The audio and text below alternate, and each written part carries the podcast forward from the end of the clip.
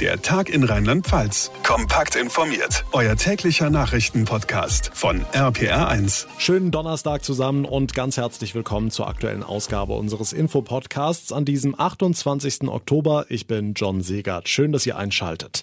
Die neuen Corona-Fallzahlen vom Robert-Koch-Institut versetzen Intensivmediziner heute wieder mal in Alarmbereitschaft.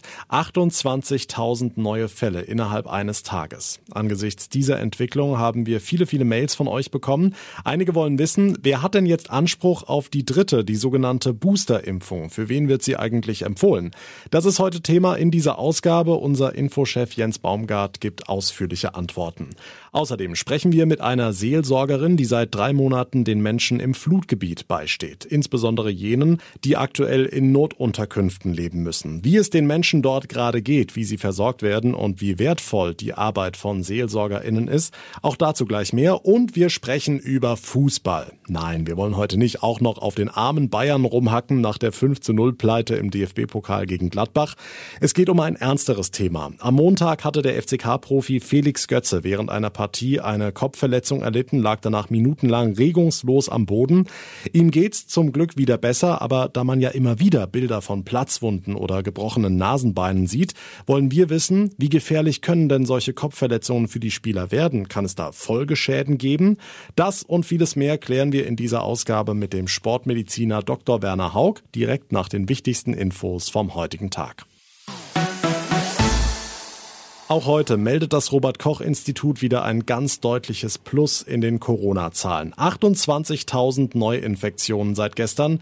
So viele hatten wir in den schlimmsten Zeiten im vergangenen Dezember. Heute vor einem Jahr waren es noch deutlich weniger.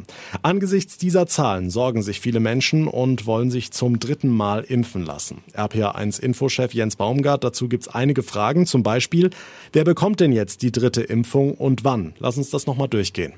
Also vorweg, da tut sich gerade was, weil die Zahlen so extrem steigen. Äh, die aktuelle Empfehlung ist deshalb nicht in Stein gemeißelt. Im Moment gilt, eine Boosterimpfung können alle bekommen, die in Alten- und Pflegeheimen wohnen.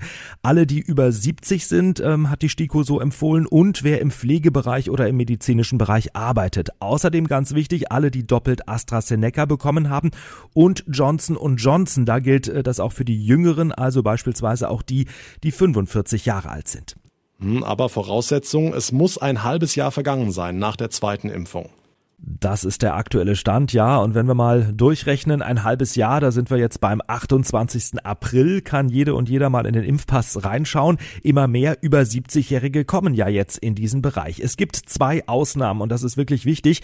Wer Johnson Johnson bekommen hat, muss dieses halbe Jahr nicht abwarten. Der darf sofort, gilt nur bei Johnson Johnson und auch nicht äh, Menschen mit einer schweren Immunsuppression, also die beispielsweise an Rheuma leiden, bei denen das Immunsystem vielleicht nicht richtig arbeiten arbeiten kann. Auch die müssen diese sechs Monate nicht komplett abwarten. Wo bekommt man die dritte Impfung? In der Regel beim Hausarzt, also am besten dort nachfragen. Okay, was ist mit allen anderen unter 70-Jährigen, die BioNTech bekommen haben oder Moderna? Die müssen erstmal warten, oder? Genau, da gibt's im Moment noch keine Empfehlung, aber ähm, das kann sich durchaus auch ändern, weil die Zahlen ja so stark ansteigen und es in den vergangenen Wochen immer mehr Impfdurchbrüche gab, so dass ich mir also gut vorstellen kann, dass wir in ein paar Wochen darüber reden, ob sich vielleicht auch 40 oder 50-Jährige die dritte Impfung abholen. Ähm, wir haben da durchaus Erfahrungswerte aus Israel, die hatten ja trotz Doppelimpfung einen starken Anstieg, dann wurde geboostert, wie man so schön sagt, auch bei Jüngeren und das war erfolgreich. Bei uns ist das im Moment noch kein Thema. Die Infos zur dritten Corona-Impfung von Jens Baumgart. Dank dir. 28.000 neue Fälle also innerhalb eines Tages. Ein rasanter Anstieg, der nach Ansicht von Medizinern dadurch zustande kommt, dass noch immer viele Millionen Menschen in Deutschland gar nicht geimpft sind. Eine neue Umfrage lässt erahnen, dass sich daran so bald wohl auch nichts ändern wird. Zwei von drei Ungeimpften wollen sich demnach auf keinen Fall gegen Corona impfen lassen. RPA1-Reporter Jan-Henner Reitze. Die Impfstoffe seien noch nicht ausreichend erprobt, ist das wichtigste Argument, das ungeimpfte nennen, die sich auch in nächster Zeit nicht impfen lassen wollen. Dicht gefolgt von den Argumenten, der Druck auf ungeimpfte sei zu groß und die Regierung insgesamt nicht ehrlich in Sachen Corona. Die Hoffnung, die Impfquote weiter zu erhöhen, damit Intensivstationen nicht wieder über die Grenzen ihrer Belastbarkeit gehen müssen, wird sich also wohl eher nicht erfüllen. Gleichzeitig werden in besonders betroffenen Landkreisen planbare Operationen schon wieder verschoben. Ganz anderes Thema. Aus der Eifel hat uns heute Morgen eine sehr traurige Nachricht erreicht. Im Bitburger Stadtteil Mötsch hat die Polizei zwei Leichen gefunden. RPA1-Reporter Sebastian Hoffmann, die Polizei geht von einer Gewalttat aus, ne? Darauf deuten wohl die Spuren hin. Bisher wissen wir, dass die Leiche einer 50-Jährigen um kurz vor elf heute Nacht neben ihrem Auto gefunden wurde. Zeugen haben daraufhin die Polizei alarmiert und die hat dann im angrenzenden Wohnhaus einen weiteren Toten gefunden. Dabei handelt es sich um einen 65-jährigen Mann. Wie die beiden jetzt genau zu Tode gekommen sind, das hat die Polizei noch nicht gesagt. Auch zu den Hintergründen ist bislang ja nur sehr wenig bekannt. Die Polizei vermutet aber, dass es sich um ein Beziehungsdrama handeln könnte. Das ist der erste Ansatz und ein wichtiger Aspekt, der das auch stützen könnte, ist, dass für die Bevölkerung wohl zu keiner Zeit irgendeine Gefahr bestanden habe. Damit ist es also eher mal unwahrscheinlich, dass noch eine weitere Person in irgendeiner Form an dieser Tat beteiligt war. Um das final zu klären, war die Spurensicherung aber heute Vormittag hier nochmal im Einsatz.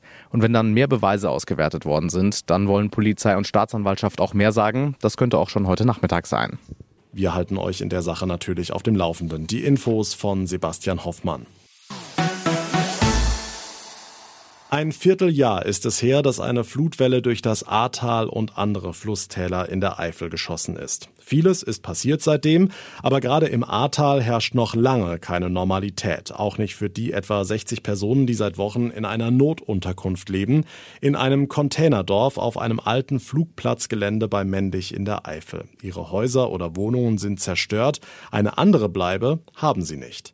Pastoralreferentin Mechthild Peters ist Seelsorgerin eigentlich an einem Krankenhaus, aber wie viele andere Seelsorgerinnen im Bistum Trier ist sie jetzt für die Flutopfer da. Frau Peters, wie viel Platz ist denn in diesen Wohncontainern? Du kommst da rein, du siehst rechts und links zwei Betten, dazwischen 50 Zentimeter Platz für ein Nachtschränkchen oder eine Lampe. Dann hast du zwei oder drei Spinde, 80 Zentimeter breit, in denen du Klamotten unterbringen kannst. Dann hast du einen Tisch und zwei Stühle und einen Kühlschrank. Diese Container, die stehen so 15 Zentimeter über der Erde auf irgendwelchen Steinen oder Befestigungen. Und insofern ist der Boden so ein bisschen bebend. Und ich finde, das trifft das Gefühl, was viele von den Leuten haben, auch ziemlich. Ich habe nicht so einen richtig stabilen Boden unter den Füßen, sondern es ist so ein bisschen labil. Okay, wie sieht die Versorgung für die rund 60 Flutopfer aus? Es gibt drei Mahlzeiten am Tag. Es gibt ein riesiges Zelt, was das Rote Kreuz aufgebaut hat für 1000 Personen. Das war, als am Anfang noch niemand wusste, wie viele Menschen da jetzt kommen würden. Du kommst in diesen riesigen leeren Raum rein. Im Moment ist das sehr kalt und unbehaglich. Ne? Da vorne stehen dann äh, drei Bierbankgarnituren. Da sind auch Blümchen drauf. Also man versucht schon, das ein bisschen nett zu machen, aber es ist nicht nett. Gibt es denn irgendwelche Freizeitangebote oder Gemeinschaftsräume, um etwas zusammen zu machen, um mal auf andere Gedanken zu kommen? Nee, im Grunde nicht. Also die äh, Familien, die Kinder haben, da kommt wohl ab und zu jemand und kümmert sich so ein bisschen um die Familie und um die Kinder. Viele Leute haben vor ihre Container ähm, so Zelte gebaut, Pavillons, wo sie in der warmen Jahreszeit gesessen haben. Da war auch noch so ein bisschen äh, Zeltlageratmosphäre. Das war irgendwie netter, aber jetzt ist es nicht mehr nett. Jetzt ist es kalt oder regnerisch oder beides und es wird noch schlimmer werden. Also ich glaube, manche vereinsamen da auch und der eine oder andere wird auch abends seinen Alkohol zu sich nehmen, um das überhaupt bestehen zu können. Nun hat Seelsorge für Flutopfer vermutlich sehr viel mit Zuhören zu tun. Welche Geschichten hören Sie denn von den BewohnerInnen im Containerdorf? Am Anfang waren das die Geschichten, wie sie die Nacht vom 14. auf den 15. Juli verbracht haben. Wo kam das Wasser rein? Wie hoch stieg's? Wo ist man rausgekommen? Wer hat einen gerettet? Diese Geschichten. Dann ein paar Wochen später kamen so die Verlustgeschichten. Was vermisst man am meisten? Also die kleinen Dinge, die man wirklich vermisst. Das waren dann die Geschichten. Und jetzt die letzte Zeit wollen sie gar nicht mehr über die Nacht reden und auch nicht mehr über den Verlust, sondern wollen irgendwie den Alltag in dem Dorf bewältigen. Wie, wer legt uns die Platten vor den Container? Warum haben wir alle keinen Fernseher? Wie können Sie helfen? Wie reagieren Sie? Also was machen Sie dann als Seelsorgerin? Das meiste habe ich schon gemacht, indem ich mir die Wünsche anhöre. Und manches kann ich weiterleiten. Ich suche Wohnungen. Das ist ja das Hauptthema. Wir brauchen Wohnungen. Ich kümmere mich, ich suche im Internet, ich versuche zu helfen. Und ich glaube, dass äh, die Aufgabe der Seelsorge auch so ein bisschen ist, das sind unsere Nachbarn. Die haben alle Nachbarn verloren, die haben äh, ihre Freunde weit über Deutschland verstreut oder über die Welt verstreut. Und wir sind sowas wie frühere Nachbarn. Wir sind oft da, die kennen uns. Ja, das ist unsere Aufgabe als Seelsorgende. Oft ist es einfach da sein, Beistand sein. Das ist eine ganz wesentliche Funktion. Hm, Sie haben geschildert, dass die Menschen auf schwankendem Boden stehen und unterwegs sind, auch ganz real, weil der Boden der Container etwas nachgibt und schwingt. Können Sie denn trotzdem für etwas mehr Stabilität sorgen? Ja, das hoffen wir natürlich, daran arbeiten wir. Und ich glaube schon in gewisser Weise. Also viele von uns haben auch WhatsApp-Kontakte oder SMS-Kontakte zu den Bewohnern. Das trägt auch dazu bei, dass der Boden fester wird aber eben auch diese festen Zeiten äh, oder dass die Leute unsere Autos kennen. Das gibt ein bisschen Stabilität und ich glaube, das ist unser oberstes Ziel, als Beistand eine gewisse Stabilität zu vermitteln. Die konkrete Hilfe ist auch nützlich, aber so dieses Nachbarin sein, Nachbar sein ist nach meiner Auffassung noch wichtiger. Mechthild Peters kümmert sich als Seelsorgerin um Flutopfer aus dem Ahrtal. Vielen, vielen Dank für das Gespräch. Na, wer sagt's denn? Es gibt gute Nachrichten. Der Ölpreis ist gefallen. Für alle, die noch Heizöl brauchen und die dringend tanken müssen, ist das ganz wichtig. Nochmal Infochef Jens Baumgart. Hintergrund. Die Wirtschaft läuft nun doch nicht ganz so rund wie erwartet. Genau, das Verrückte ist ja, wenn die Wirtschaft brummt, müssen wir das an der Zapfsäule und beim Heizöl kaufen, ausbaden sozusagen, weil die Nachfrage steigt. Das war ja in den vergangenen Wochen der Fall. Im Moment trübt sich's wieder ein bisschen ein, vor allem an den Aktienmärkten, also sinkt der Rohölpreis und das werden wir in den nächsten Tagen hoffentlich merken. Aber das wird jetzt kein Absturz um 30 Cent pro Liter Diesel, oder? Also man ist ja schon froh, wenn es nicht weiter hochgeht. Ähm, nee, ein paar Cent könnte das ausmachen, mehr wahrscheinlich nicht. Nächste Woche treffen sich übrigens die OPEC-Länder, also die wichtigen Ölförderländer, entscheiden darüber, ob sie die Fördermenge deutlich erhöhen. Dann wissen wir mehr. Tipp für alle, die dringend tanken müssen, bis Sonntagabend oder vielleicht Montagabend warten. Bis dahin dürfte sich dieser Rückgang ein bisschen zumindest auswirken. Ohne Gewehr, man weiß ja nie. Dankeschön, Jens Baumgart. Es war ein Schock für viele am Montag in der dritten Fußballliga beim Spiel MSV Duisburg gegen den ersten FC Kaiserslautern. FCK-Spieler Felix Götze stößt mit einem anderen Spieler zusammen und steht nicht wieder auf. RPA1-Reporter Thomas Stüber, du hast das Spiel verfolgt. Fass nochmal zusammen, was ist genau passiert da am Montag? Ja, es gab einen langen Einwurf von der rechten Seite in den 16er. Der Ball wird verlängert und in der Mitte, da geht Felix Götze ins Luftduell mit Duisburgs Verteidiger Rolf Felscher. Beide stoßen mit den Köpfen aneinander, gehen zu Boden. Das Spiel lief dann erstmal tatsächlich noch einige Sekunden weiter. Dann sieht man, wie der Duisburger Torwart neben Götze kniet, ihn in die stabile Seitenlage bringt und wild gestikuliert, dass die Sanitäter kommen sollen. Da wurde es einem als Zuschauer auch erstmal ganz anders. Götze wurde dann vom Platz getragen. Inzwischen wissen wir, es ist in Anführungszeichen nur eine Gehirnerschütterung gewesen. Das Brisante dabei, ähm, Götze war vor wenigen Wochen schon einmal schwer am Kopf verletzt gewesen. Damals war es ein Haarriss im Schädel und viele hatten Angst, dass es wieder sowas sein könnte. Wie lange er dem FCK jetzt noch fehlen wird, ist unklar. Götze überlegt offenbar in Zukunft mit einem Spezialhelm aufzulaufen, ähnlich wie es Rugby-Spieler auch machen. Danke, Thomas. Wie gefährlich sind solche Zusammenstöße? Kann es da auch bleibende, ernsthafte Schäden geben? Das hat sich meine Kollegin Selina Schmidt gefragt. Sie moderiert jeden Sonntag von 16 bis 18 Uhr unsere Sportshow bei RPA1 und hat jetzt den Sportmediziner Dr. Werner Haug im Gespräch. Er war schon Mannschaftsarzt beim FCK und ist unter anderem auch ehrenamtlicher Ringarzt bei Boxkämpfen. Hallo Selina. Ja, hallo John und hallo Dr. Werner Haug. Herr Dr. Haug, wie viel kann denn so ein Kopf überhaupt wegstecken? Ja, das ist äh, für den Kopf natürlich nicht ganz einfach, das wegzustecken, aber in erster Linie kommt es natürlich darauf an, wie heftig der Verletzungsvorgang war oder wie heftig die Prellung war. Wenn so wie bei äh, Felix Götze das jetzt sogar ein Haarriss im Knochen war, da muss man schon unterstellen, dass das eine massive Gewalteinwirkung war. Und wenn ich das eine oder andere Kopfballduell mit Kopfkontakt aus der Fußball-Bundesliga sehe, dann äh, tun mir die beiden Kontrahenten schon sehr leid. Hm. Besonders Kopfbälle im Fußball, also jetzt unabhängig von der Geschichte mit Felix Götze, stehen ja Kopfbälle wirklich auch zur Diskussion. Im Jugendfußball wurde ja auch schon überlegt oder wird überlegt, ob es ein Verbot von Kopfbällen geben soll. Wäre das deiner Meinung denn sinnvoll? Ja, also ich, ich kenne Vorgaben aus, aus den USA. Da ist es, glaube ich, so, dass äh, die jungen Fußballer bis zum elften Lebensjahr, glaube ich, auch im Training gar keine Kopfbälle machen dürfen. Und dann gibt es nochmal eine, eine Abstufung dann in Richtung der Jugendklassen, dass auch mit einem reduzierten, zumindest mit einer reduzierten Kopfballhäufigkeit äh, quasi, äh, also da kontrolliert sind.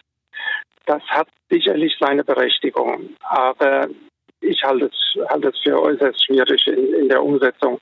Da müssen sich die Verbände und die internationalen Gremien in Verbindung mit den Sportmedizinern, mit den Neurologen Gedanken darüber machen, ob man äh, das eben nicht ganz weglässt oder ob man, wie das, das wäre auch vielleicht für den Felix Götzen eine Möglichkeit gewesen, ob man nicht mit einem äh, Kopfschutz eben äh, quasi in den Wettkampf geht. Ja. Hm. Ich halte auch den, den Kopfball so lange das ganz kontrolliert passiert ja, und der Kopf wirklich muskulär gut geführt und stabilisiert ist, nicht für ein äh, dominierendes Problem. Gefährlich wird es eben dann, wenn das, wenn das unverhofft kommt und wenn man eben äh, quasi nicht darauf vorbereitet ist. Das ist ähnlich wie beim Auffahrunfall im Auto, ja, bei, bei seinem Schleudertraum. Wenn man sieht, dass einem ein anderer Verkehrsteilnehmer ein, aufs Auto drauf fährt, dann kann man sich festhalten, muskulär stabilisieren und dann passiert nicht viel. Aber wenn das unerwartet kommt und man eben muskulär nicht darauf vorbereitet ist, dann äh, können da Schäden entstehen, die tatsächlich äh, unter Umständen auch verheerend sind. Ja. Gibt es denn Zahlen, die das Risiko für Fußballspieler oder andere, ich sag mal, kontaktfreudige Sportarten irgendwie verdeutlichen? Es ist äh, kein Geheimnis, dass Fußballspieler ein äh, fünffach erhöhtes äh, Risiko haben, an Demenz zu erkranken beispielsweise. Also da gibt es so ein paar äh, Dinge, die da im Moment diskutiert und auch untersucht werden.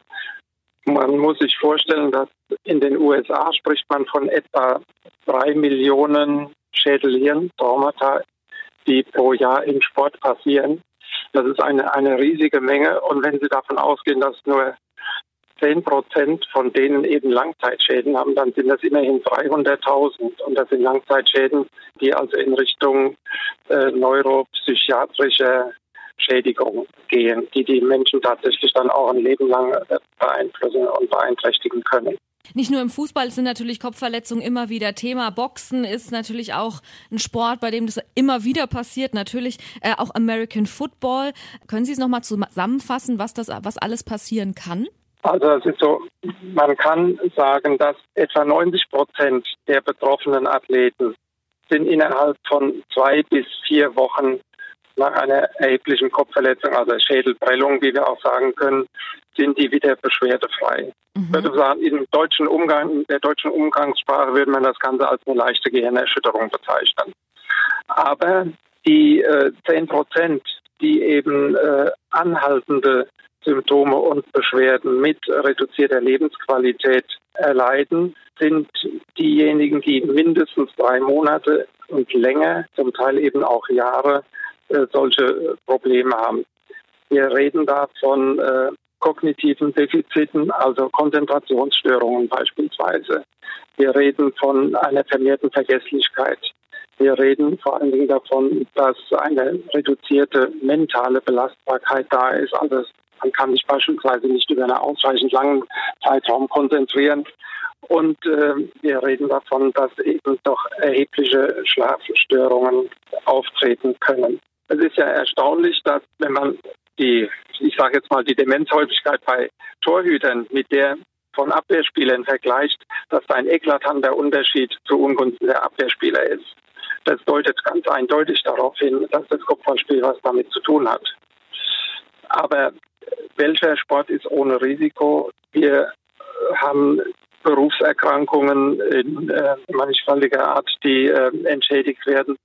Also ich glaube nicht, dass das so weit führen wird, dass man den Sport und das Kopfballspiel als solches verbieten wird und verbieten kann. Herr Dr. Haug, Werner, vielen lieben Dank äh, für die Einschätzung, für deine Zeit, für die Expertise. Und ich hoffe natürlich, dass es ähm, Felix Götze ganz schnell wieder besser geht, dass er bald wieder auf dem Platz stehen kann.